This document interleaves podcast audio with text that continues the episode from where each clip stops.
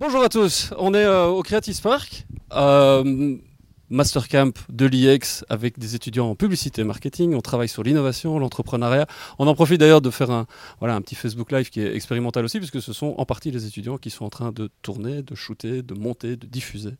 Euh, on a euh, la chance d'avoir avec nous euh, Flora Clodic et Romain Saillet. Merci à tous les deux d'être là déjà.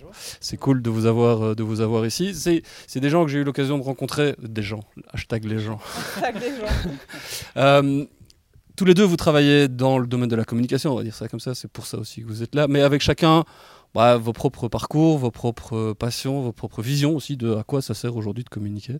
Et c'est un peu ça qu'on va, voilà, qu'on va essayer d'aborder ensemble pendant, pendant euh, quelques minutes. On a le temps, on ne fait pas de la télé, c'est pas le but, mais l'objectif aussi c'est de pouvoir euh, faire en sorte que vous, là, euh, vous puissiez poser des questions, interagir avec eux.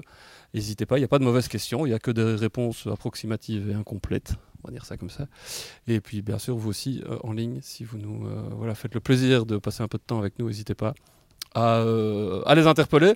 Je le disais, ils ont tous les deux des parcours différents. Je vais vous laisser peut-être vous présenter dans un premier temps, dire un peu qui vous êtes, ce que vous faites et, d'où vous venez. Puis on parlera un peu de vos projets aussi, parce que c'est ça aussi l'intérêt de pouvoir échanger avec les étudiants. Voilà. Honneur aux dames. Oui. Euh, bonjour, donc je suis Flora Claudic, comme tu viens de le dire. Euh, moi, j'étais journaliste. J'ai travaillé euh, une bonne année assez dans l'air euh, à la télé française, donc sur France 5, qui est une émission de, de, bon, de débat quotidien. Euh, et donc assez rapidement, je me suis rendu compte que j'avais pas forcément envie de rester dans le milieu de la télé, que ce qui m'intéressait, c'était aussi de pouvoir utiliser mes compétences de journaliste pour défendre un certain nombre de causes. Donc je me suis mise aussi à faire de la communication plutôt sur euh, des sujets qui moi étaient en tout cas qui me permettaient moi de m'engager, donc plutôt autour de l'écologie. Et puis euh, depuis un an, je travaille sur un autre sujet qui me tient à cœur, dont on reparlera tout à l'heure, qui est euh, la question du haut potentiel. Euh, qui est une question qui est assez compliquée euh, à traiter en France, qui est euh, pleine d'idées reçues, pleine d'incompréhension. Et donc, euh, voilà, c'est un sujet que je trouve intéressant, qui me concerne personnellement, mais surtout qui m'a amené à mener une enquête, à faire une soixantaine d'interviews. Euh, donc, où là, bah, mes compétences de journaliste m'ont pas mal aidé et m'ont aussi aidé à contacter un certain nombre, on en parlait avec Damien, aussi la manière dont on peut contacter rapidement les gens qu'on rencontre dans nos enquêtes et pas juste rester dans nos bouquins et dans nos articles mais de, euh, ben, les contacter, de les rencontrer et d'enrichir notre travail d'enquête euh, de ces échanges avec eux. Donc voilà, je suis, je suis ravie d'être là et je suis là aussi parce que j'interview en filigrane et je fais le portrait de Damien. Donc voilà, je suis, euh, je suis là à plusieurs titres. Euh, et je suis là pas tellement, euh, pas seulement en tant que ben, femme de com et de médias, mais là parce que je travaille sur un livre qui est devenu aussi un projet entrepreneurial. Euh, dont je questionne encore le modèle et euh, je suis bien entourée pour questionner ce modèle avec ces deux loustiques médiatiques. Voilà. à toi. On va mettre ça sur Twitter maintenant. Tu sais. Lousti, euh, hashtag Loustic Exactement. Hashtag live. Euh, moi, je m'appelle Romain. J'ai monté une agence qui s'appelle Storyteller et euh, j'aide des entreprises et des personnalités à raconter des histoires et à engager des audiences. Et je connais Damien son depuis... pitch, le mec. hein. et je connais Damien depuis, euh, allez, 4-5 ans maintenant. Euh, C'était à l'époque d'OVNI. L'époque d'OVNI, ouais. Ouais. Et voilà. Et je suis ravi d'être là et, et peut-être de répondre à toutes vos questions. et- Merci Romain. Euh, tous les deux, vous avez monté des projets. Tu en as parlé un peu d'ailleurs, euh, Flora, de ton, ton projet, celui qui t'occupe euh, qui t'occupe pour l'instant, même si tu as, eu, t'as eu beaucoup de casquettes. Hein, tu as fait beaucoup, beaucoup de Oui. choses. Euh, J'ai slashé. Voilà. Tu as fait du crowdfunding aussi. Peut-être qu'on aura Oui. l'occasion de- d'en reparler tout à l'heure avec une très, très belle opération qui a euh, vraiment super bien fonctionné. Euh, le, le projet sur lequel tu bosses pour l'instant, comme tu l'as dit, c'est. Alors, le, le haut potentiel, peut-être qu'on va, on va le définir, mais Ouais. je, vais, je vais mettre tes slides, ce sera peut-être plus simple. Je te laisse, euh, je te laisse Ouais. démarrer. C'est bon Alors- bonheur des zèbres alors? Ça y est, il est parti. Voilà. Alors, c'est quoi Bonheur des zèbres? Euh, Alors, les zèbres, c'est un petit nom affectueux qu'une psy française a donné aux surdoués. Parce que le mot de surdoué, euh, c'est un vocable dans lequel euh, ben, très peu de personnes concernées euh, par cette question se, se- se retrouvent. Puisque surdoué en France, euh, ça a cette connotation de supériorité, de, euh, euh, de se prendre pour des gens qu'on n'est pas, euh, d'avoir des choses en plus que les autres n'ont pas. Alors qu'en Belgique et dans d'autres pays francophones, notamment au Canada, on parle plutôt de haut potentiel et ça désigne euh, ben, effectivement des capacités intellectuelles plutôt hors normes. Il y a même tout un tas de, comment dire, il y a des tests de QI qui permettent de mesurer ça et c'est ce qui permet de, ce qui permet de, désigner une personne en tant que haut potentiel. Moi, c'est une question qui m'a. Je sais pas trop. Est-ce qu'on peut te couper en ton pitch ou pas Moi, j'ai plein de questions pour toi. Vas-y, vas-y. Ça veut dire quoi un haut potentiel Parce que qu'est-ce que tu définis comme haut potentiel alors, quand on parle de haut potentiel, on parle plutôt, alors on peut même dire HPI, comme ils disent, haut potentiel intellectuel. Et donc, ça désigne ben, des personnes qui ont des capacités intellectuelles hors du commun.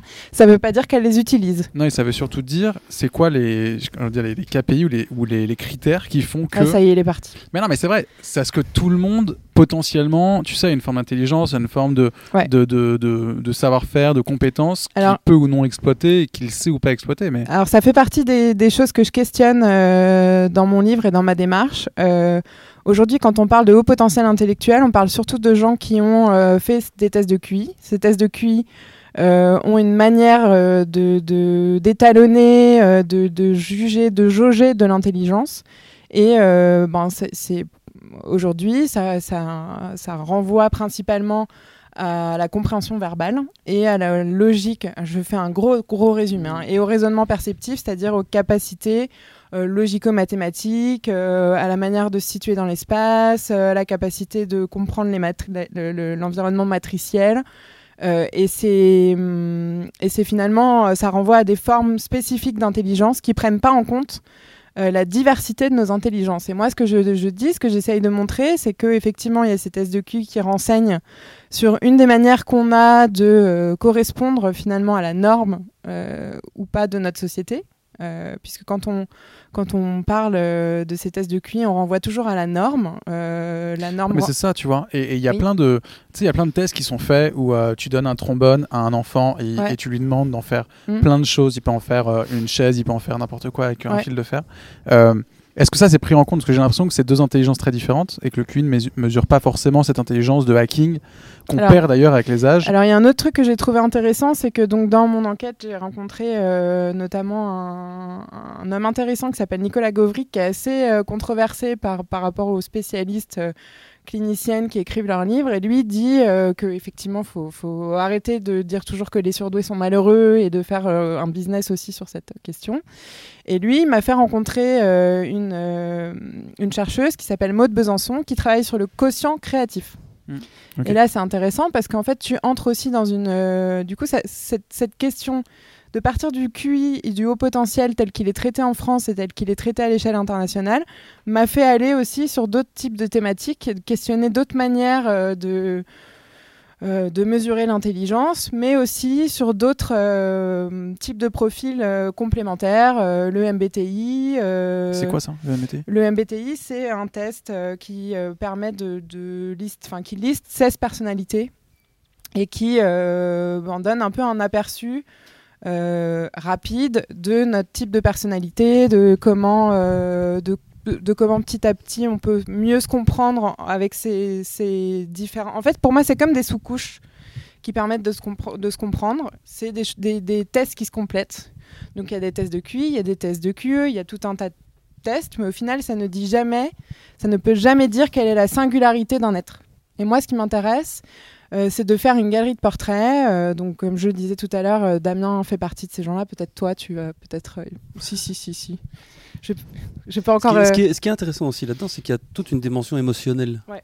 L'intelligence émotionnelle, c'est aussi quelque chose. Enfin, moi, je suis confronté à un profil comme celui-là à la maison, chez moi, avec un de mes enfants, mm. une de mes filles, qui a été diagnostiquée. Alors, diagnostiquée, c'est péjoratif hein, quand on dit ça, c'est une maladie presque. Alors que c'est pas le cas du tout. Il y, y, a une forme d'intelligence émotionnelle parce qu'on vit les choses de manière très extrême. Quand mm. on est très très content, on est très très très content. Quand on est mm. triste, on est très très triste. Et les enfants eux-mêmes ont du mal à se définir de cette manière-là. Ils ont l'impression qu'ils ont un problème, qu'ils ont quelque chose qui va pas, que le rapport aux autres est très compliqué quand on vit des up et des down comme ça très très fort.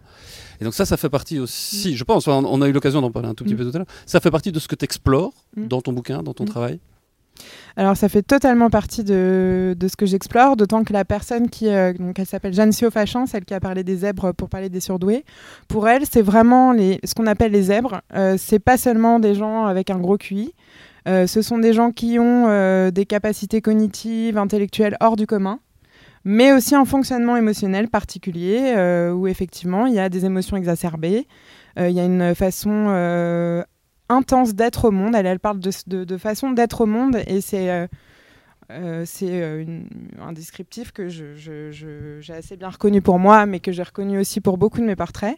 Ils n'ont pas tous fait un test. Ça, c'est une critique aussi qu'on m'a faite, de prendre des gens qui n'ont pas fait de test. D'ailleurs, tu n'as pas fait de test, Damien. Je ne sais pas si je dois te conserver dans mon échantillon. Mais. Euh, c'est une démarche quand même de se dire je vais aller faire un test pour savoir si je suis un haut potentiel. Mais c'est Alors, tu fais pas un. Il y a souvent un mal-être qui, est, généré. Alors, souvent, on fait pas un test euh, en se disant euh, tiens, je pense être très intelligent et si j'allais faire un test qui va me le confirmer. Ça, non. Alors, ce qui se passe, c'est en revanche. Euh, je suis, euh, ce, qui peut, ce qui peut très bien arriver, c'est euh, je, je, suis amené dans le cadre de mes études à vouloir euh, avoir un poste particulier qui me demande d'être bien placé, de savoir, de mieux me connaître, etc. Là, je peux aller faire un bilan qui va me permettre de mieux savoir mes forces et mes faiblesses. Et le MBTI il fait partie de voilà. cette armada de choses qu'on peut faire en entreprise. C'est pas du tout la norme. Et en général, et c'est pour ça d'ailleurs que moi j'ai inclus des gens qui n'ont pas tous fait un test. Euh, les gens qui vont faire un test sont souvent des gens qui euh, ont une incompréhension. Euh, pas toujours un mal-être, mais une incompréhension, un décalage. ils comprennent pas toujours en fait bah, pourquoi ils se sentent si mal dans un groupe, pourquoi ils ont l'impression de mettre toujours un peu les pieds dans le plat ou d'être à côté. pourquoi ils ont l'impression parfois d'avoir une solution sans être capable de donner le chemin qui a mené à cette solution et que du coup pendant toute leur scolarité, on, les a parfois rabroués ou leur a dit bon ça va, hein, c'est gentil, mais euh, et que ça a créé ben, un certain nombre de frustrations, d'incompréhensions qui se sont accumulées et qui font qu'il y a un moment, pas toujours le même et pas toujours le même pour en fonction des gens, euh, ils vont aller faire cette démarche d'aller voir un psy ou un neuropsy qui va euh, faire le test. Est-ce que est-ce que c'est à force de côtoyer des entrepreneurs, des barbares comme, comme tu les appelles et comme beaucoup s'appellent, que tu t'es dit à un donné, damn, il y a quand même des points communs entre tous ces gens-là. Ils, sont, ils sont tous un peu barrés, ils sont tous un peu fêlés, ils sont tous un peu euh, hors des clous, ils ont des aspérités, ils rentrent pas dans le moule. Qu'est-ce qui peut bien. Enfin, je, je, me, je mets un peu dans ta démarche, mais, mais j'imagine en tout cas avec ce que toi tu as pu vivre, le parcours que tu as, euh, que ce sont des choses, tu dis, voilà, et c'est ça qui amène ta démarche aujourd'hui, c'est ça Parce que c'est ongoing, là, tu es, en train de le faire, tu pas des réponses à tout forcément. Non, j'ai pas des réponses à tout, et je suis même pas sûre qu'au moment euh, de la sortie du livre, j'aurai des réponses à tout. D'ailleurs, on me demande si j'ai des solutions, je dis j'aimerais bien, mais n'y comptez pas. Euh, en fait, je pense que sans les barbares, donc les 100 barbares, c'est un réseau euh, auquel j'appartiens, dont je suis membre. sans les 100 barbares, il n'y aurait sûrement pas eu ce livre ne, serait-ce que parce que euh, j'ai fait un, événement avec eux qui m'a permis de passer de une communauté que je suivais en ligne à euh, une communauté dont je me sentais membre euh, et que j'avais envie de faire vivre vraiment. et je suis rentrée de cet événement en écrivant un billet de blog qui disait voilà, que c'était la, la, première fois depuis très longtemps que je me sentais à l'aise dans un groupe, que j'avais eu cette impression de tribu et que euh, j'espérais maintenant qu'il n'y avait plus qu'à euh, coloniser toute la savane. Enfin voilà, j'avais terminé mon billet de blog par un truc comme ça, un peu prémonitoire.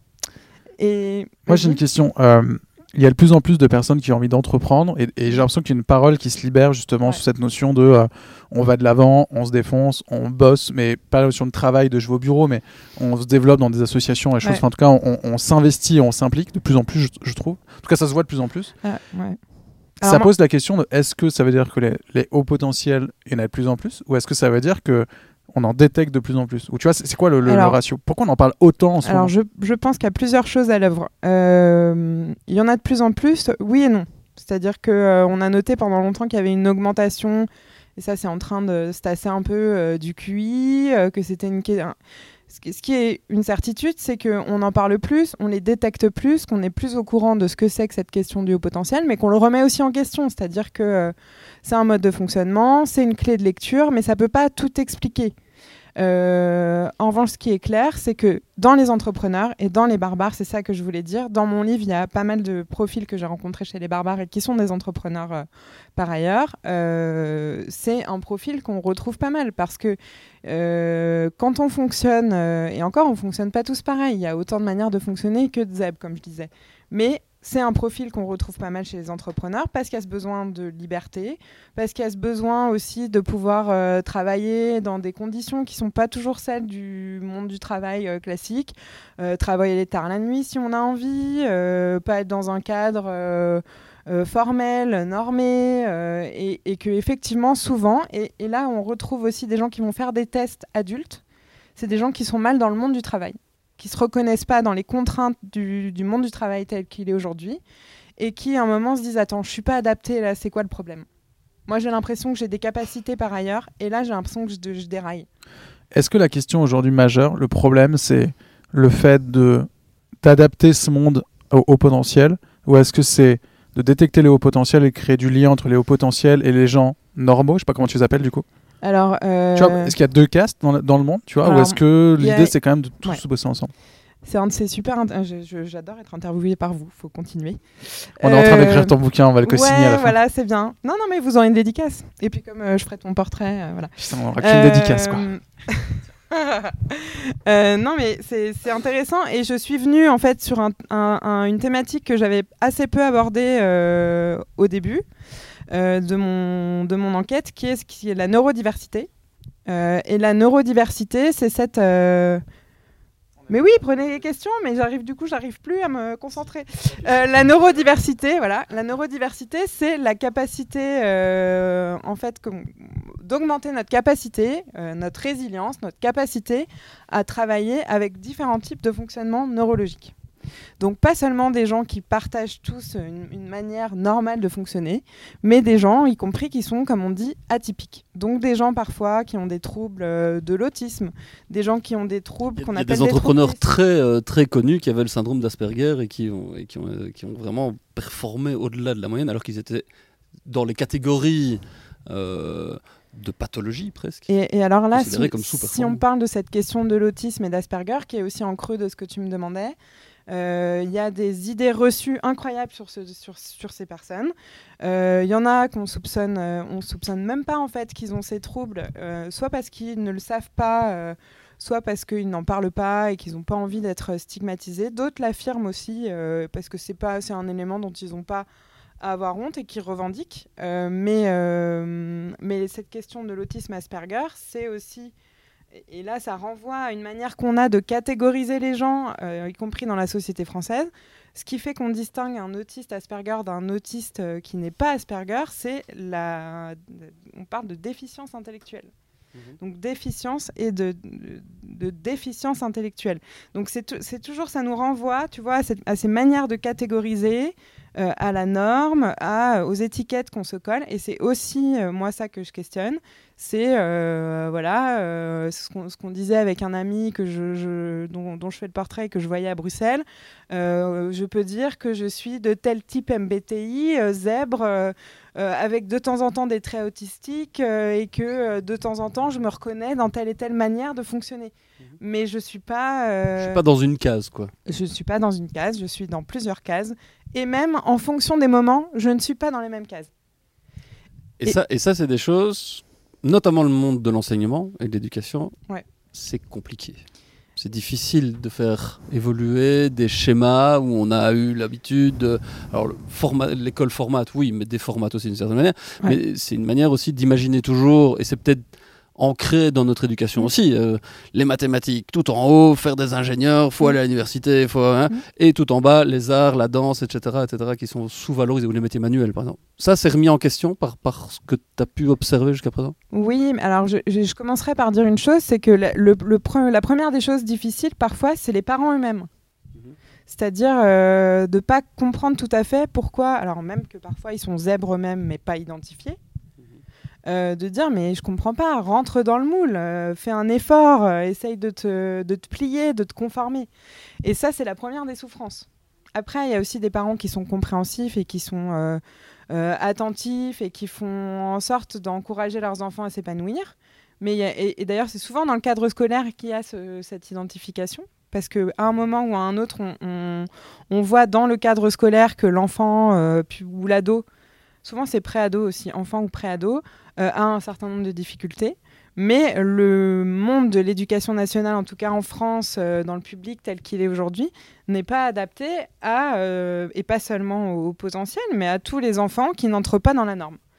Et euh, il y a un certain nombre de, de, personnes dans le monde de l'enseignement, des instituts de recherche comme le CRI, le Centre de recherche interdisciplinaire, des enseignantes comme Céline Alvarez qui travaillent sur l'innovation en pédagogie, tout ça qui essaye de faire des choses. Mais globalement, c'est euh, faut déjà avoir les moyens, il faut connaître. Euh, mmh. il, faut, il faut avoir les moyens de, de, de, penser autrement, de faire autrement et de maintenir euh, ben, une continuité dans la scolarité de, qui permet aussi à l'enfant de pouvoir revenir dans le, dans le, milieu scolaire normal, entre guillemets. Parce qu'il décroche assez rapidement. Parce qu'il décroche assez rapidement. Puis parce que, en fait, si on les extrait en plus, alors que déjà ils sont particuliers, si on les extrait euh, dans des écoles où ils vont être aussi parfois entre eux, où ils vont. Ben, le, le, retour parfois à une forme de réalité euh, qui ne prend pas en compte leur spécificité peut être aussi super violent.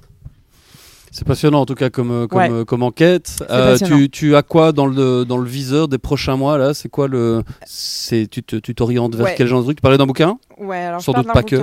Non, pas que. le bouquin, c'est vraiment. je vais, je vais, je vais t'amener sur la, ta dernière petite slide. Là, on peut te retrouver. Voilà. voilà. je veux bien juste. Si, que tu ah, pardon. le dessin de Mylan. Ouais, c'est là. Voilà. En fait, je pense que ça donne un peu une idée du truc. voilà. Euh, en fait, c'est une démarche. C'est un projet, c'est pas seulement un projet de livre. Euh, et c'est ça qui fait que d'un côté c'est passionnant et que de l'autre c'est pas du tout évident à, structurer. Donc effectivement il y a ce projet de livre euh, où là je suis vraiment entrée dans la, dans la phase de rédaction. Je me donne jusqu'à l'été pour, pour l'écrire. Euh, l'écrire, le faire euh, relire et le faire préfacer et postfacer. J'ai euh, trouvé deux personnes incroyables pour apporter leur touche finale au livre. Et puis surtout, c'est une communauté, c'est-à-dire qu'il y a déjà 600 personnes qui suivent la page Facebook, une centaine qui est sur le groupe, qui permet aussi, ben, du coup, là aux gens de partager eux aussi des ressources, et pas seulement moi de communiquer sur ce que je fais. Euh, et puis, euh, surtout, c'est très important. Euh, ce qui m'importe et ce qui remonte en fait de mes différents portraits et des témoignages que j'ai des gens, c'est la nécessité de se rencontrer. Le point commun de ces gens, c'est souvent un sentiment de solitude assez intense. l'impression que effectivement ben, on est un peu seul dans son coin à se faire des nœuds au cerveau à avoir envie très fortement d'être utile et de pas toujours trouver les moyens de le faire et à voir des gens parfois inspirants voilà, qui, euh, bon, qui, qui, eux, en tout cas, semblent avoir trouvé un, genre de mode d'emploi. Euh, qui est propre à eux, mais qui peut d'une certaine manière se partager et s'adapter. Donc tous ceux qui s'intéressent au sujet, qui ont envie de pouvoir te rejoindre et vous rejoindre dans, cette, bah, dans ce périple, c'est une aventure que tu as commencé il y a combien de temps? Alors au début, c'était un, des, un petit, des petits billets de blog. C'était il y a un an et demi. Uh-huh un an et demi et puis euh, voilà ça m'a amené ensuite à donc j'ai des portraits euh, des, gens dont je fais le portrait en Belgique euh, au Portugal puisque j'ai vécu six mois là-bas. Mhm. à Nantes à Paris dans les Cévennes à Nantes évidemment. et un de plus à Nantes. Et, comme bien souvent c'est un side project. Ouais qui devient donner un projet plus important et qui devient, si pas le main project, euh, cette faculté à mener des projets-là Parce que pour l'instant, j'imagine que ça, t'en vis pas. Non. Tu payes pas tes factures avec ça? Non, je paye pas mes factures avec ça. Euh, et, euh, et, même, j'ai explosé mon budget livre, mon budget voyage, mon budget, enfin, un certain nombre de mes budgets. mais effectivement, et puis c'est ça aussi que je suis en train de questionner en ce moment, c'est-à-dire que j'ai voulu faire de la place, comme je dis, à ce projet, mhm. parce que je sentais que voilà, il se ramifiait, il se densifiait, il me permettait de rencontrer plein de gens. Et, euh, voilà. Et donc, c'est une manière pour toi de t'aligner. C'est une manière pour moi de m'aligner et puis aussi de rendre euh, et de faire partager euh, la beauté, la richesse, la diversité des parcours que, que vous partagez avec moi. Et, voilà, donc maintenant j'essaye de voir comment je vais trouver un moyen de que ça paye une partie de mes factures mhm. en respectant toujours cette question d'être de, aligné, en, Mhm. en trouvant la juste valeur que je veux donner à ça euh, euh, et, surtout en permettant à un maximum de gens de bénéficier de, ce dispositif-là. Super, donc si, euh, si vous voulez faire des partenariats, j'imagine que c'est de cet ordre-là, c'est de l'ordre de trouver des partenaires, ça, des sponsors, des mécènes, des philanthropes, des gens qui ont envie de, et qui ont compris. J'espère que ce que tu as pu te raconter jusqu'à présent bah, aide, va aider des gens à euh, se rapprocher de toi. Est-ce qu'il y a des questions des étudiants Moi j'aimerais bien des questions des étudiants. y a-t-il des œuvres dans la salle alors, Si tu commences comme ça, on est mal barré. Hein. Des questions? Est-ce qu'il y a des questions en ligne Parce que là, je les vois pas, mais je sais pas si s'il y a des trucs. Qui disent euh, bonjour. Euh, il y en a beaucoup qui se foutent de ma gueule aussi parce que j'ai dit KPI au bout de deux minutes. euh, voilà. Bah tiens, tant que tu as le micro, hop, je, vais ouais. le mien et je vais récupérer celui-là. Voilà. Euh, Romain. bonsoir. Bonsoir. ça, comment, comment tu réagis toi par rapport à ce genre d'expérience-là? Parce que toi aussi, tu as ah. mené pas mal de projets. mener des projets de front, d'avoir des projets qui payent pas, mais où on putain, il faut y aller parce qu'on sent que voilà, on a ces tripes qui sont sur la table, mais quand on est, il faut quand même bouffer. Mm. Euh, toi, tu as un parcours initialement de la radio, si je me souviens bien. On s'est effectivement croisé chez OVNI à la belle époque de ce magnifique média. Mm. Euh, et puis après, tu as fait ton petit bonhomme de chemin et bah, tu as monté ta boîte, tu as monté ta propre structure. Aujourd'hui, tu, tu vis de ce qu'on appelle du storytelling. Alors peut-être va, ça va t'aider à le définir aussi. Ce que Flora fait là, euh, c'est une forme de storytelling. Elle ne se vend pas, mais elle vend un projet, elle vend un pourquoi, le fameux why. Là aussi, c'est moi qui risque de m'en prendre plein la gueule. mais comment, comment toi tu comment tu te comment toi tu t'es dit je rentre pas dans le cadre, alors tant qu'à faire et à faire un boulot, autant qu'il me plaise bien. Tu t'es créé ton propre job quelque part. Ouais, mais j'ai toujours fait ça en fait. Euh, quand j'ai commencé la radio, euh, c'était ça en fait. Je suis allé voir euh, un mec qui était directeur de la radio Prune, qui est une radio nantaise qui émet sur les ondes, mais qui est la plus grosse radio associative. Et je lui ai dit, j'ai trop envie de faire de la radio, alors que je déteste ma voix et que j'avais jamais fait ça de ma vie. Et je lui ai dit, j'ai envie de tester et, allons-y quoi. Et, et, moi, je sais pas, j'ai dû commencer à bosser à l'âge de 15 ans, parce qu'avant de faire de la radio, moi j'étais ingé son pour des groupes de musique à Nantes. Et... fait quoi comme étude Alors moi, j'ai fait, donc j'ai fait un bac ES euh, ensuite, j'ai fait une école de commerce en licence pour avoir un marketing international, enfin un marketing. Euh, et puis ensuite, j'ai fait Sciences Com, toujours à Nantes, euh, en production de contenu. Donc j'ai plus appris, j'ai un peu appris à tenir une caméra et à faire un sujet, mhm. mais j'ai surtout appris à comment est-ce qu'on fait de la communication, comment on raconte une histoire, comment on fait de la prod, donc comment on monte un budget, comment on respecte des droits, comment. Et donc c'était assez complet comme formation. J'adore et ça c'était entre le journalisme et la com en fait. Et d'ailleurs Sciences Com garde cette identité. C'est une école que j'aime beaucoup mhm. parce qu'elle garde cette identité de comment est-ce qu'on raconte des histoires, quelle que soit euh, l'éthique que tu as derrière. Pour moi en fait, la différence entre la com et le journalisme c'est de l'éthique, mais techniquement, bah on utilise des téléphones, on utilise des caméras, on raconte des histoires. Maintenant, c'est mm. qu'est-ce que tu veux faire passer, bah, qu'est-ce que tu veux faire passer en ces histoires et qu'est-ce que tu as envie C'est quoi l'objectif C'est quoi l'intention? Exactement. Pour moi, l'intention, c'est ce qui différencie la com du journalisme. Après, techniquement, aujourd'hui, on est quand même assez proche. Quoi. Mm-hmm. Euh, et en fait, moi, j'ai toujours eu plein de projets à côté de mes études, euh, ce qui fait que, en fait, moi, j'ai monté ma première boîte quand j'étais encore étudiant. En fait, euh, quand je suis arrivé en master, master 1, en fait, l'école où j'ai fait ma licence m'a demandé mm-hmm. de donner des cours, mais ils ne savaient pas comment me payer. Donc du coup, j'ai monté mon auto-entreprise quand du coup, j'étais encore en master 1 et que je donnais des cours. Tu vois, souvent on me demande quand, comment je reconnais les zèbres. En fait, euh, je les écoute juste. D'accord. c'est bien, ça me met pas la pression du coup. Euh, et voilà, et moi j'ai commencé comme ça. Et puis après, euh, j'ai eu la chance de l'émission de radio qu'on faisait avec des potes. On a voulu la passer en télé. Ça n'a pas fonctionné parce que c'était une télé locale un peu à la papa. Bonjour. Et, euh, et, voilà, on a quand même fait deux émissions pilotes et des start nantais ont vu ça parce que c'était une émission sur les startups. Mhm. Et du coup, ils m'ont dit, bah, on part. On était, pour, pour, la petite histoire, on était un peu bourré une fin de soirée. Et il y avait mon directeur de programme qui était là et le directeur de la cantine de Nantes. La cantine, c'est un peu des, des, espaces de coworking. Euh, c'était les premiers espaces de coworking en France. Et les deux étaient, euh, enfin, donc les deux plus soins étaient un peu bourrés en fin de soirée. Et le mec qui gérait la cantine a dit, on part à San Francisco dans deux semaines. Euh, en fait, euh, on arrive euh, en fin de droit des subventions de la région, de la mairie et compagnie. viens avec nous, tu filmes, tu nous fais un film et comme ça, on a deux objectifs. Le premier, c'est de renouveler ces subventions et la deuxième, c'est d'emmener les politiques avec nous pour qu'ils comprennent ce que c'est d'aller à San Francisco. Et donc, je les ai suivis en deux semaines et j'étais encore en cours, mais sauf que du coup, le truc s'est dilé devant moi de tu me le lâches une semaine et c'est bon. Et du coup, je suis parti une semaine. Et donc, j'ai découvert la prod à ce moment-là. En fait, moi, je n'avais jamais fait de vidéo avant. Et donc, en faisant ce film-là, bah, il y a des boîtes qui sont venues voir en disant bah, On a bien aimé ton film, on a envie d'en avoir d'autres. Et j'ai commencé à monter mon activité comme ça. Et en fait, quand j'ai quitté l'école, j'ai pas réfléchi à ce que je monte ma boîte parce que je bossais déjà toute la nuit en fait, et j'allais quasiment jamais en cours. Donc en fait, j'avais déjà mes clients et j'avais déjà. Donc c'était pas, j'ai pas eu ce truc de je monte ma boîte. J'ai eu cette mmh. chance-là en fait. Ça s'est fait hyper naturellement. T'étais déjà en mode projet en fait. Ouais. Et c'est ce que je dis un peu à tous les étudiants, c'est euh, monter, enfin vendre des projets euh, pendant que vous n'avez pas d'obligation de manger en fait. Ça fait moins mal en fait.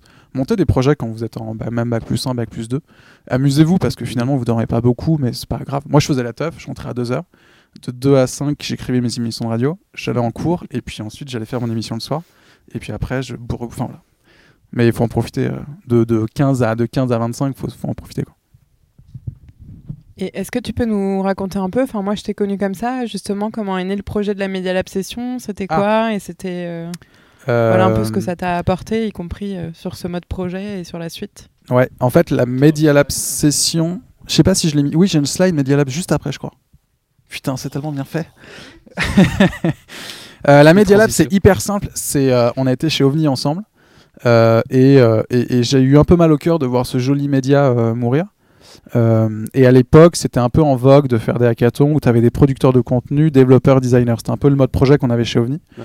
Et, et, en fait, je trouvais ça incroyable qu'il y ait autant de talent dans un, dans un si petit bureau. et, que, et que ça crève, quoi. Et je me suis dit, c'est cool d'avoir ce triptyque producteur de contenu, développeur, designer. Je pense que c'est un truc incroyable et, et, et j'y crois toujours à fond. Mais il manque une personnalité clé, c'est quand même l'entrepreneur ou le business développeur. Et j'en avais marre aussi, parce qu'à l'époque, je faisais beaucoup le tour des rédactions et des médias, et je me rendais compte qu'il y avait la partie market, avec des chefs de projet et des gens qui réfléchissaient un peu à l'avenir du média, et la partie vente, et les deux marchaient pas ensemble, ils voulaient pas discuter. Et pour moi, la notion de la liberté, c'est d'être au courant de ce qui se passe, de discuter et de faire des choix. C'est pas de dire, je veux pas regarder, euh, par contre, je leur tape dessus et je me sens libre parce que du coup, je me confonds à quelque chose.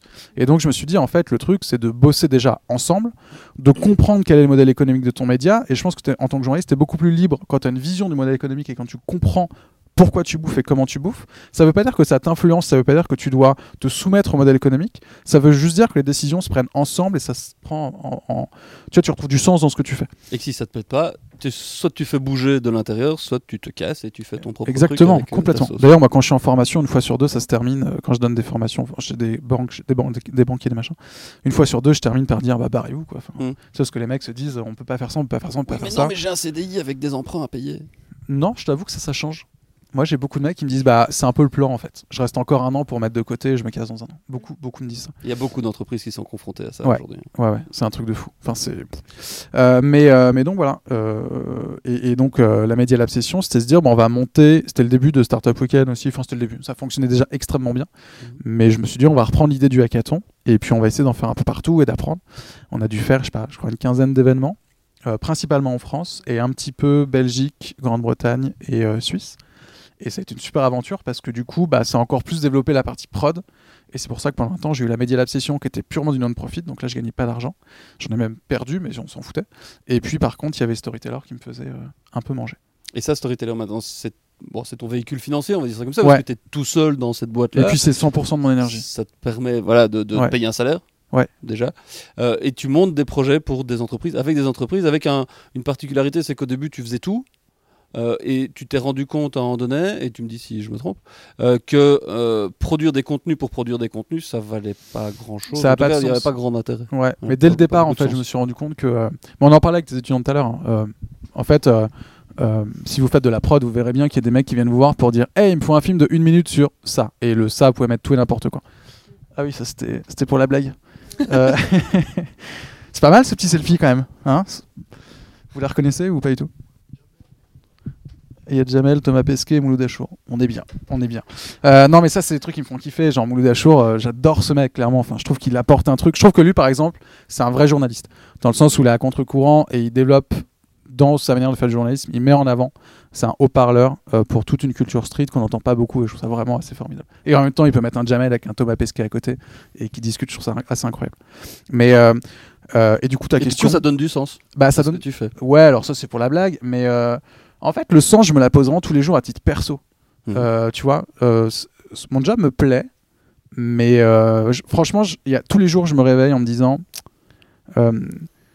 Tu sers à quoi Vraiment, fondamentalement. et d'ailleurs, pour être très franc, parfois, ça. Non, non, mais.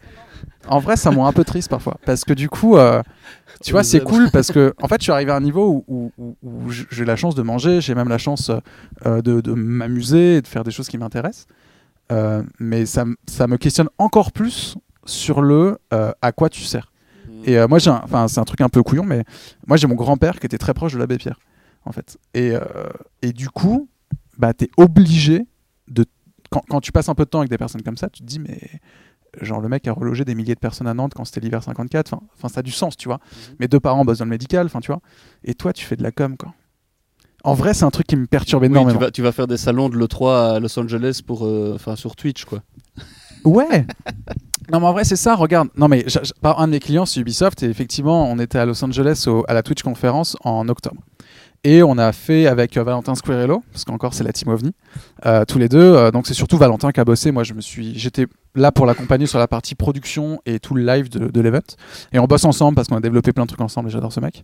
Mais ah oui, je crois que alors ça c'est ouais, ça c'est genre souvent on a l'image de c'est trop cool la vie et, et, je vais dans des jolis restos prendre des petits déj. Sauf que ça c'est mon quotidien en fait. Je passe mon temps avec des outils comme ça et à brancher des câbles. Et, et ça c'est la partie que j'aime aussi. Mais je crois que l'autre slide Ouais, alors ça en fait c'est un truc qu'on a fait avec Valentin Squirello, on n'a pas le son. Donc ça c'est un live qu'on a fait pour le lancement de Watchdog. Et, et avec Valentin en fait, ce que Valentin a développé, et moi j'ai techniquement j'étais là pour le faire, c'est que tout ce que vous voyez en fait autour, donc il y a des caméras, on a monté un studio, et tout autour en fait c'est du HTML. Et en gros, ce qu'on fait, c'est qu'on joue sur Twitch à faire intervenir les gens. C'est-à-dire, euh, donc là, euh, on le voit pas, mais en bas, vous avez deux hacks, parce que la salle où les mecs jouent est totalement hackée. Donc vous avez un panda qui se pointe, vous avez des nerfs qui sont plugués partout, vous avez des fausses trappes au-dessus avec des cerveaux qui leur tombent dessus. Et donc, en fait, on a deux hacks différents. On demande aux gens de voter dans les commentaires. Et au bout de 5 minutes, on clôt le, le, résultat. Et ensuite, il y a le hack qui se met en place. Euh, donc ça, c'était pour Watchdog. Et du coup, donc ça, on a fait ça en novembre dernier. Donc c'est il y a un an, ça. Et, et donc ça, à chaque fois, donc c'est Ubisoft qui a mis des, influenceurs. Et on a fait quasiment la même chose euh, en octobre dernier, donc à la Twitch conférence à Los Angeles, pour le lancement d'un nouveau jeu South Park. Et c'était assez drôle. un des hacks, c'était vous avez la voix qui change et voilà. Et du coup, euh, après, c'est le talent des youtubeurs ou non de jouer avec et de s'amuser, d'en faire quelque chose. Donc voilà, ça fait partie des choses. Alors, Valentin Squirello, c'est lui qui a développé le Nosulus. Vous savez, South Park a développé un. C'est comme l'Oculus pour les yeux, sauf que là, c'est pour le nez. Et dans le jeu South Park, en fait, alors c'est un peu trivial et je m'en excuse à l'avance, mais vous. En fait, euh, vous faites avancer votre personnage et il y a une espèce de. Je crois que c'est une arme ou un truc comme ça. Et en fait, vous pétez sur les gens. Voilà. Désolé pour ça. Et donc, en fait, avec le Nosulus, avec le Nosulus, ça vous pète un peu à la gueule, vous avez une vieille odeur dégueulasse dans le nez. Et donc, euh, en fait, ce que Valentin a fait, c'est que vous voyez une poubelle en bas à droite. Et donc, il y avait la poubelle qui s'ouvrait, c'était un des. Et vous aviez cette espèce de produit dégueulasse. Et moi, j'avais une chance de dingue, c'est que je suis dans une salle à côté en régie, parce qu'on avait monté une, régie dans une salle à côté. Mais j'avais un de mes cadreurs et Valentin, qui était dans la même salle que les mecs. Et je vous promets qu'au bout de l'heure et demie de live, on a fait 5 lives par jour pendant 2 jours.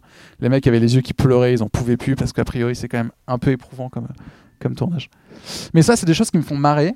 Et je peux pas m'empêcher de me questionner sur euh, à quoi ça sert, quel est le sens, et, voilà.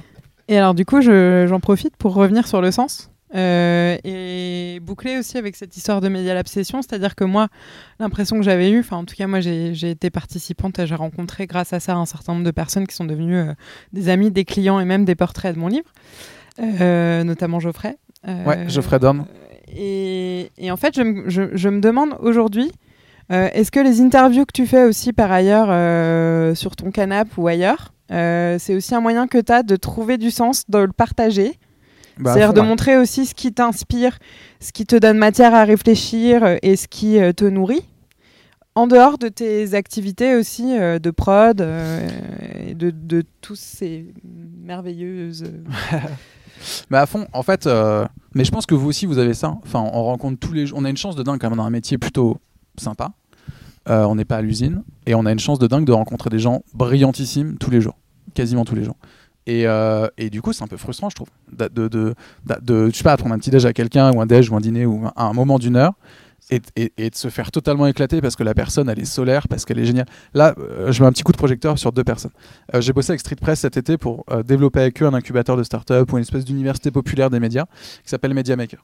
Et donc, on a accompagné pendant trois mois 7 euh, à 8 startups, médias donc, et on a essayé de les développer et, vraiment de rentrer dans le fond avec eux. On les avait deux jours par semaine. Et, et moi, je continue à bosser avec une des startups qui s'appelle Mediapi. Mediapi, c'est un média dédié pour les personnes sourdes ou malentendantes. parce que ce sont des personnes qui malheureusement ont une difficulté à s'intégrer euh, parce que comme ils n'entendent pas le français, bah, c'est compliqué de le lire, ils ont des problématiques liées au français. Et, et, la problématique aussi, c'est qu'il y a quelques années, avec l'échec, ou en tout cas avec le, retrait des langues régionales, on a interdit, entre guillemets, d'enseigner euh, la langue des signes. Et donc ça pose un problème, puisqu'aujourd'hui, euh, ça se compte en millions de personnes qui ont cette problématique, et qu'il y a 300 000 personnes qui signent aujourd'hui, donc euh, qui peuvent échanger avec la langue des signes. Bah ça, le fait de les accompagner, et je leur dis plein de fois, c'est un truc de ouf. C'est-à-dire que tout d'un coup, là où tu as des startups qui vont résoudre le truc de, euh, j'en sais rien, euh, je me lève le matin et euh, je trouve que vraiment c'est chiant, mes chaussons ils sont pas au pied de mon lit. Tiens. Du coup, on va faire un robot qui va t'amener les chaussons au pied. Sais, là, genre, ok, cool, c'est un peu trivial en fait. Voilà, le hackathon, effectivement, des projets à la con. Non, mais en fait, tu peux pas, quand tu rencontres ce genre de personnalités, ces mecs-là sont absolument solaires, ils sont absolument géniales parce qu'elles ont toutes une personnalité absolument incroyable. C'est un bonheur incroyable de se dire que tu as appris des trucs et que tu peux un tout petit peu les aider, tu vois. Et vraiment, c'est eux qui font 99% du média. Mais si tu peux être à 0,01%, euh, moi, ça me va, tu vois. C'est ça, c'est ça le, plaisir de pouvoir choisir les projets avec lesquels on travaille. Ton indépendance, enfin, moi, en tout cas, c'est ce que j'ai, j'ai découvert avec le temps, c'est que ton indépendance, tu la jauges à ta capacité à dire non. Complètement. Euh, non, ce projet-là, je monte pas dessus. Oui, ce projet-là, je monte dessus, même si je gagne pas ma vie en le faisant. Mais si je gagne pas ma vie sur ce projet-là, il faut bien que je gagne ma vie autrement. Mm, mm, mm. Et donc, d'être capable d'assumer pleinement les choix que tu fais en disant oui, j'accepte de prendre de l'argent sur tel et tel projet, d'avoir tel et tel client et de l'assumer pleinement parce que in fine, on, on, se rend compte aussi, et ça j'espère que vous aurez l'occasion de vous en rendre compte quand vous allez commencer à bosser, c'est que plus on est investi dans le boulot euh, sur lequel on travaille, plus on maximise aussi les chances de succès clair. de ce projet-là. Si on est juste là pour prester, hmm. bah, on bosse pour le paycheck. Si on bosse pour le projet qui est derrière, les gens qui sont avec, effectivement, tout n'est pas rentabilisé, chaque minute n'est peut-être pas facturée, mais putain, qu'est-ce que c'est bon quoi. Ouais, et puis surtout, en fait, ce qu'il faut, et ça c'est un gros conseil, c'est euh, euh, ne choisissez pas un métier ou un truc sur la finalité du métier. Euh, par exemple, je connais trop de personnes qui font des RP en se disant c'est trop cool, on boit du champagne. Quoi. Ou alors des gens qui font des vidéos en se disant au moins euh, je peux les projeter dans, dans au Cinoche et, ou, ou, se croire réel ou quoi. Euh, je pense qu'il faut être amoureux du process. En fait, ça c'est un truc que Gary Vaynerchuk parle souvent. Mm. Mais là-dessus, je suis totalement d'accord. Il faut être totalement amoureux du process. Moi, je suis amoureux euh, de rouler des câbles, de brancher des micros. De, euh, c'est hyper con, mais je viens de là en fait. Et, et, et j'aime ce truc de réfléchir. Pareil. Alors c'est pour ça que j'adore bosser avec Valentin au-delà d'Ubisoft, même si c'est un super client. Parce qu'à chaque fois, Valentin, il, m'appelle et il me dit j'ai telle problématique. Est-ce que tu saurais faire ça? Et je lui dis laisse-moi 24 heures. Et pendant 24 heures, je vais pas y penser en tant que tel, mais pendant 24 heures, ça va tourner de attends, mais comment je fais ça et comment je fais le truc? Et, ça m'excite énormément de me dire comment est-ce que tu montes une OP pour euh, répondre à ça et comment tu bosses ensemble avec quelqu'un, enfin tu bosses avec quelqu'un, pardon, pour arriver à un résultat. Et, moi, le process, j'adore ça vraiment, vraiment. De faire des workshops avec des clients, de les amener plus loin, euh, ça c'est hyper important. Ne choisissez pas un métier pour le résultat parce que finalement, euh, le process c'est 95% du temps, donc vous allez être malheureux si vous n'êtes pas amoureux de ce process, il n'y a pas un truc qui vous excite là-dedans? La finalité doit être importante, le, le, résultat il est important effectivement, mais tu te places aussi dans cette, euh, dans cette manière de fonctionner où tu te donnes plus des obligations de moyens que des obligations de résultats? Non, je me fixe vraiment des obligations de résultats aussi. Ok. Ah ouais. Bah ouais, bah, ou alors c'est pas le client ça qui va se poser ces questions du résultat? Toi, t'es pas, tu, tu, te positionnes où dans l'échelle de valeur? Bah, en fait, euh, dans la construction de la valeur, pas dans l'échelle de valeur, dans la construction de la valeur. En fait, je trouve que le client vient me chercher, mais c'est de ma faute parce que je communique assez mal sur, euh, sur ce que je fais. C'est pas très lisible. Euh, il vient souvent me chercher sur une, problématique prod. Mhm. Et en fait, c'est moi qui vais l'emmener plus loin pour dire Attends, mais ouais, mhm. tu veux faire ça, cool. Tu vois, on a bossé pour le Nouma. Là, lundi, il y avait euh, Tech for Planet avec il y avait Macron qui était là, il y avait Yann Arthus Bertrand, il y avait Luc Jacquet, il y avait, il y avait le mec, enfin bref, plein de mecs, j'ai plus le nom en tête, mais des mecs brillants qui ont fait des trucs absolument fantastiques. Et en fait, c'est moi qui ai pris dès que j'allais interviewer quelqu'un, j'ai pris les cartes de visite de tout le monde. Et après, le responsable com du Nouma, je lui ai dit tiens, j'ai récupéré ces cartes. Est-ce que je peux leur envoyer un mail pour dire la vidéo est sortie Mettez-les sur vos réseaux à vous. Et en fait, le mec du Newman n'y avait pas forcément pensé, ou il y avait pensé, mais clairement c'est une journée de ouf, donc je peux comprendre qu'il a autre chose à faire que ça. Mais ça me paraît fondamental de penser la prod et la diff en même temps, ou d'aller plus loin que ce qu'on me demande toujours. Encore une fois, parce que, parce que je pense que toutes les notions de contenu c'est pas des choses très connues en fait. Et, je pense que c'est encore lunaire pour beaucoup de monde. C'est ça le storytelling pour toi? Alors le storytelling, pour moi, c'est une question de mouvement. Mhm. En fait, pour moi, raconter une histoire, c'est, c'est, alors si tu veux juste raconter une histoire et, enfin, même une œuvre d'art ou un truc doit apporter du mouvement. En fait, euh, c'est, c'est quel est le. Tout à l'heure, tu as vu avec tes étudiants comment est-ce que tu monitors du Twitter, comment tu regardes du Feedly, comment. Et la notion de conversation, elle est hyper importante. Donc, euh, le storytelling, tu peux plus être faire du storytelling tout seul. C'est comment est-ce que tu crées du mouvement. Mais la vraie question qu'il faut que tu te poses, c'est est-ce que tu crées du mouvement et, tu es euh, à l'origine du mouvement ou est-ce que tu t'imbriques dans un mouvement et qu'est-ce que tu racontes dans ce mouvement-là? Mais qu'est-ce que tu apportes de plus? Exactement. La valeur ajoutée que ça apporte? Parce que bouger pour bouger, c'est juste de la gesticulation. On est totalement d'accord. Donc c'est quel sens tu mets derrière, le fameux why. Euh, mais tu l'as dit une fois, c'est bon, je peux le dire. le fameux why, il est vraiment là. C'est à quoi tu sers? Mais comme je me le pose tous les jours, du coup, je, le pose à mes clients. Quoi. À quoi tu sers? Et j'ai un super copain, je, m'arrêterai là-dessus. Un super, j'ai un super copain que j'adore, qui s'appelle Jean Tulou, qui a une boîte, c'est JM Développement. Il fait du.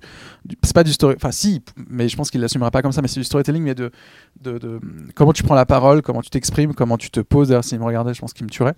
Euh, euh, et, ce que je trouve fascinant, euh, c'est que un jour, on est en train de bouffer ensemble et il me dit Mais Romain, c'est quoi ta singularité? On avait une bouteille dans la gueule, on était un peu. Et là, j'ai fait OK, on se la reposera demain la question. Et t'as répondu? Non, je, on verra ça plus tard. Romain, c'est quoi ta singularité? Non, mais je trouve que cette question, elle est, elle est fantastique parce que quand tu penses à du storytelling, tu as aussi ce truc de se dire euh, si demain, telle entreprise raconte telle histoire, est-ce que le concurrent ou d'autres boîtes pourraient raconter cette même histoire? Et si c'est le cas, bah, t'es mal barré en fait, parce que ça veut dire que t'as pas trouvé le truc qui, qui, a, qui fait sa singularité. Et je trouve que la singularité d'un storytelling, c'est la singularité d'une boîte, donc des personnes. Et en fait, je trouve que via ce prisme-là dans une boîte, bah, en fait, tu rentres dans l'humain de la boîte, mais tellement. Tu rentres dans tous les rouages, tu rentres dans tout, en fait. Parce que tu es obligé obligé d'aller décortiquer partout. Et, et tu as limite un travail de sociologue, en fait. Mm. D'aller écouter les gens, d'aller les regarder. Moi, si je fais des workshops avec mes clients, c'est juste pour me poser avec eux, les comprendre et comprendre ce qu'ils ont au fond des tripes, en fait. Et ça m'arrive de poser la question parfois, mais en fait, ton job ou ta boîte, en quoi est-ce qu'elle est nécessaire? En quoi est-ce qu'elle est nécessaire dans le monde Tu sers à quoi là Dans les médias, c'est poser la question pourquoi vous êtes média? Ouais, complètement. C'est parfois très très surprenant de voir des CEO de très gros médias juste calés euh, et pas et plus savoir quoi répondre. Personne ne se pose ces questions. Moi, je commence mes formations par dire euh, quelle est la, la personne qui t'inspire le plus? Je te promets que tout le monde bloque, quoi. Surtout souvent les 8h30 du mat et les gens sont là, genre. Ah. quelle est la personne qui t'influence le plus? En quoi t'es nécessaire ça veut, dire, ça veut dire que quand on tire sur le fil, il y a tout qui vient. Ça veut dire que euh, au départ, d'une problématique qui est celle de produire une vidéo qui est, c'est des skills clairement, mais on voit bien aussi que ça c'est challenger et que c'est pas, euh, ça pose d'autres questions derrière et donc c'est la structure même des organisations. Et si Duc euh, euh, nous regarde ou écoute, je pense qu'on peut lui faire un gros coucou. L'organisation même des entreprises est en train de changer. Mais ça, ça fera peut-être partie d'un autre, d'un autre ah oui, à un autre moment donné. L'organisation des entreprises, ça pourrait vraiment valoir le coup. Et on est là pour. On a encore quelques, on a encore quelques pourcents sur les batteries. Donc s'il y a des questions, c'est le moment. Ouais. Et je suis sûr que c'est pour Flora. Non, c'est pour vous. Ah mince. Tantôt, vous parliez justement du fait que pour le storytelling, c'était pas très connu en France ou euh, en Belgique. Et donc, du coup, vous parliez des concurrents. Je voulais savoir s'il y a vraiment énormément de concurrence justement dans votre travail en Belgique ou en France. Alors, ça, c'est une question qu'on me pose toujours. Et en fait, je suis hyper nul pour répondre à cette question parce que je regarde pas du tout mes concurrents. C'est-à-dire, je suis totalement. Euh, je, je, ne la regarde pas. En fait, j'ai des agences qui me plaisent. Euh, je pense principalement à euh, Buzzman qui fait à chaque fois il m'éclate et je trouve ça fascinant ce qu'ils font euh, pour quelques campagnes qui sortent. Il y a aussi comment il s'appelle? Tu vois, je suis nul pour ça. Bref, je t'en sortirai. mais non, il y en a deux trois que je regarde, mais en vrai, ceux qui me fascinent beaucoup plus, c'est ça va plus être des influenceurs. ou des youtubeurs ou des instagrammeurs ou des créatifs. Moi je regarde plus des créatifs que des boîtes ou des agences. Euh, que j'aime beaucoup et je trouve qu'ils apportent à chaque fois un truc un peu nouveau. Euh, ce qui me plaît, c'est plus de regarder des tendances et des nouvelles manières de faire. Tu vois, en ce moment, par exemple, tout le monde demande euh, des vidéos à la brute. Tout le monde, tout le monde, tout le monde, tout le monde. Mais sauf que quand as un client qui vient te voir et qui dit je veux une vidéo à la brute, tu te dis cool, mais pour raconter quoi? Pourquoi? Comment? C'est quoi ta singularité? Enfin, tu vois, ça sert à quoi au fond? Et, tout à l'heure, Damien nous a posé la question de quel est l'engagement. Et, et, je trouve que tu vois l'engagement du like, l'engagement du share, l'engagement même du clic, il est, il est minime quoi. Euh, au minimum, tu dois avoir un engagement lead ou un engagement d'ambassadeur. Ou... Mais euh, euh, ça, c'est... Alors déjà, Twitter va mourir dans deux ans, ça je le dis tout le temps. Mhm. Mais en fait, ce que tu regardes... Enfin, moi, je regarde de plus en plus les data et les analytics en fait, des, sites. Et je trouve ça fascinant de voir que dès que tu as du flux entrant des réseaux sociaux, bah, je trouve que la qualité est beaucoup plus faible. Quoi. Le taux de rebond est très fort, le taux d'achat est très faible, euh, le panier moyen est très faible. Euh, je trouve que c'est très compliqué de faire du sales sur les réseaux. Donc je pense qu'il va y avoir un retour de bâton très fort. D'ailleurs, il y a quelques articles qui sont sortis depuis 48 heures qui, montrent que Google a de nouveau un peu le, prise. Et je trouve ça logique parce que tu vas sur Google avec un problème et tu vas pas sur Facebook avec un problème. Donc tu viens pas chez Facebook ou chez Twitter ou, chez Snapchat avec euh, un problème à résoudre. Et donc dans ces cas-là, tu as moins de valeur. Et ça me paraît complètement logique. Et c'est-à-dire que Google va reprendre une part très forte, euh, je pense, sur la partie sailing, et je pense qu'ils vont reprendre du poil de la bête. Et c'est pas dangereux de pas savoir justement ce que font vos concurrents? En fait, euh, non. parce que parce qu'en fait, tu vois ce qu'ils font. Ouais, quand c'est vraiment bien, tu le vois passer parce que tes potes le partagent. Parce que tu as une chance de dingue que vous allez l'avoir, mais vous l'avez déjà, à la fois sur Twitter, sur Facebook ou autre. Tous tes potes, bah, ils bossent en agence ou chez l'annonceur. Ou... Et donc tu sais que très vite, dans ton flux Facebook, tu as les 4-5 trucs à voir de la journée qui vont remonter assez vite. Donc c'est encore une fois ce que vous avez fait toute la journée, sur de veille, elle est hyper importante parce que du coup, très vite, tu sais, euh, tu sais ce qui sort ou ce qui sort pas. Après, moi, moi j'avoue que mon petit plaisir, c'est quand même d'aller chercher des trucs un peu obscurs sur Vimeo ou autre et de faire putain ça c'est bon et de se débrouiller pour le faire. Par exemple, euh, moi je pense que j'étais le premier à faire un news game sur les chatbots, enfin en, chat sur Messenger. Il n'y avait pas encore de documentation API, on s'est fait chier avec euh, un, développeur à faire des trucs et tout.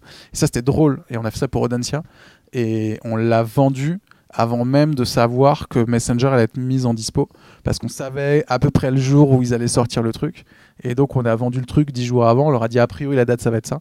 Et donc ça, ça, ça, ça m'excite beaucoup. En fait ça, ça m'excite. Une question pour eux deux.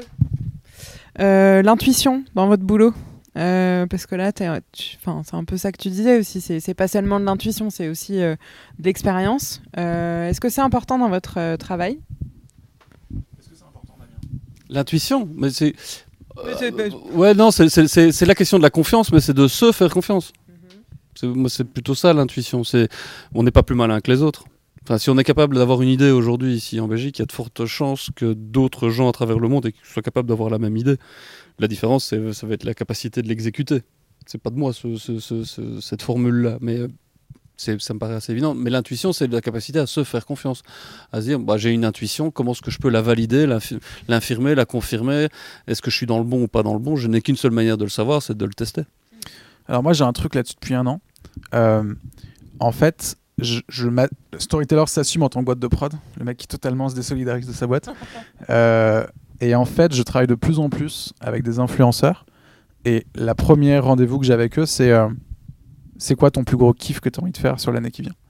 Et, et, et, du coup, il y a quelques influenceurs, ou j'aime pas les appeler comme ça, des youtubeurs et des créatifs, des gens que j'aime vraiment, euh, là, on devait bosser ensemble pour Noël, mais c'est de ma faute, j'ai merdé, j'ai pas eu assez de temps. Mais l'idée, c'est plutôt d'aller les voir et dire c'est quoi ton idée créative sur une OP dans six mois? Et comment on la met en place et comment on la développe? Et du coup, ça fait du bien aussi de pouvoir déléguer ça et, de, de mener les rêves de quelqu'un et de dire ok, go, on va y aller et on va aller plus loin. Et ça, c'est un peu mon kiff du moment c'est d'arrêter de, de tout faire et de se dire bah bah, tu te mets au service de, quelqu'un qui est super bon. Mais surtout quelqu'un en qui tu crois, que ça remet du sens et qui te plaît et que t'aimes. Moi, c'est plus ça mon kiff aujourd'hui. C'est de me dire j'ai 50% de mon temps, même 80% de mon temps qui est pour des clients, ça me fait manger. Et comment je développe ces 20% qui. Euh, et si ces 20%, ça peut ramener du business et du coup. Oui, parce qu'il y a des chances que le youtubeur derrière ne gagne pas sa vie non plus en le faisant, ce kiff-là. Mais... ouais, mais le truc en fait, c'est qu'aujourd'hui, tu vois, quand tu fais appel à un Squeezie ou à un Cyprien à Normal, le truc c'est que quand tu bosses avec ces gens-là, bah comme du coup tu es un client et que tu vas les voir, c'est très vite 30, 40, 50 000 pour les faire bosser. Moi, je préfère aller les voir et dire c'est quoi le truc que tu adorerais faire, mais qui est infinançable? Et moi, je vais me démerder pour faire peut-être en sorte que ça se finance. Et du coup, ça veut dire que bah, tu, tu, tu changes en fait. Et aujourd'hui, moi, j'ai beaucoup d'appels entrants de clients et c'est une chance incroyable. Euh, mais j'ai envie de changer le truc et plutôt d'aller voir des gens qui sont créatifs, qui ont des envies profondes et de dire. Et ça, tu peux te le permettre parce que avant, oui, bien sûr, bien sûr. Mais c'était toute la vision en fait, c'était de ah se dire bah, en fait, moi, j'ai envie d'être libre en fait, et j'ai envie juste de me dire si j'ai envie de faire ça à un moment donné, je le fais. Et c'est pas très grave. D'autres questions? Ouais? Il euh, y a des gens qui disent que le storytelling, c'est un peu un effet de mode et que ça va disparaître. Tu le penses aussi et si ça disparaît, tu fais quoi? Écoute, moi je pense que le storytelling, depuis le début de l'humanité, ça existe. tu vois, genre les grottes de Lascaux, tu as du storytelling. Donc je pense que c'est absolument pas une mode. donc non, non, de, de, tout temps, non mais de tout temps, de tout temps, on a raconté des histoires. Euh, n'importe quelle série sur Netflix ou sur ce que tu veux, c'est bourré de storytelling. Donc euh, euh, non, et pour les marques, c'est obligé. Après, la question, moi, ce que j'aime beaucoup, c'est quand les gens me disent, mais le storytelling, est-ce que c'est pas du bullshit? Bah, ça dépend ce que t'en fais, en fait. C'est comme si je te disais, est-ce qu'un couteau, c'est pas fait pour tuer? Bah non, ça doit être couper ta viande avec, tu vois, c'est tu vois. Et le storytelling, c'est extrêmement puissant, ça c'est sûr. Mais après, ça dépend ce que t'en fais. Donc non, c'est pas une mode, clairement, parce que c'est pour ça que je me considère de moins en moins comme un producteur de contenu ou quelqu'un qui fait du brain content parce que ça je pense que ça va évoluer. Par contre je pense que le storytelling ça fait c'est plus chapeau et là après tu t'amuses dans ce que tu veux. Parce que moi après je, en termes de réel euh, bah, tu fais de la vidéo tu fais de la photo tu fais du texte tu fais des sites tu fais du webdoc tu fais tu fais tout en fait. Mais c'est comment est-ce que tu racontes une histoire. Donc non c'est pas une mode je pense pas. Ok merci. Bon bah, je pense qu'on va, on va en rester là. Plus d'autres questions. Oh, évidemment, vous aurez encore la possibilité. C'est ça qui est cool, c'est qu'ils sont là encore jusque demain avec nous. Ah, c'est ça Jusque, demain midi. C'est juste, hein De pouvoir euh, prolonger la conversation avec eux. Euh, voilà, je sais pas s'il y avait des questions en ligne. On ira jeter un œil aussi tout à ah, l'heure. Je crois pas. non, il n'y a, plus de questions. C'est mort. tous les gens sont partis. En ils sont tous partis. Euh, on, on, redécoupera un petit coup la, la, vidéo. je pense que si on continue, on va tomber à plat de couture de batterie. Donc c'est pour ça aussi que j'abrège un petit peu maintenant. merci à tous, à tous ceux qui étaient là. On... Merci Flora. C'était, c'était cool d'en apprendre un peu plus sur ton, sur ton projet. On va le suivre. ton truc sur les zèbre, c'est super cool. Ouais, on va la suivre. Merci à toi, Romain, aussi, euh, d'être venu.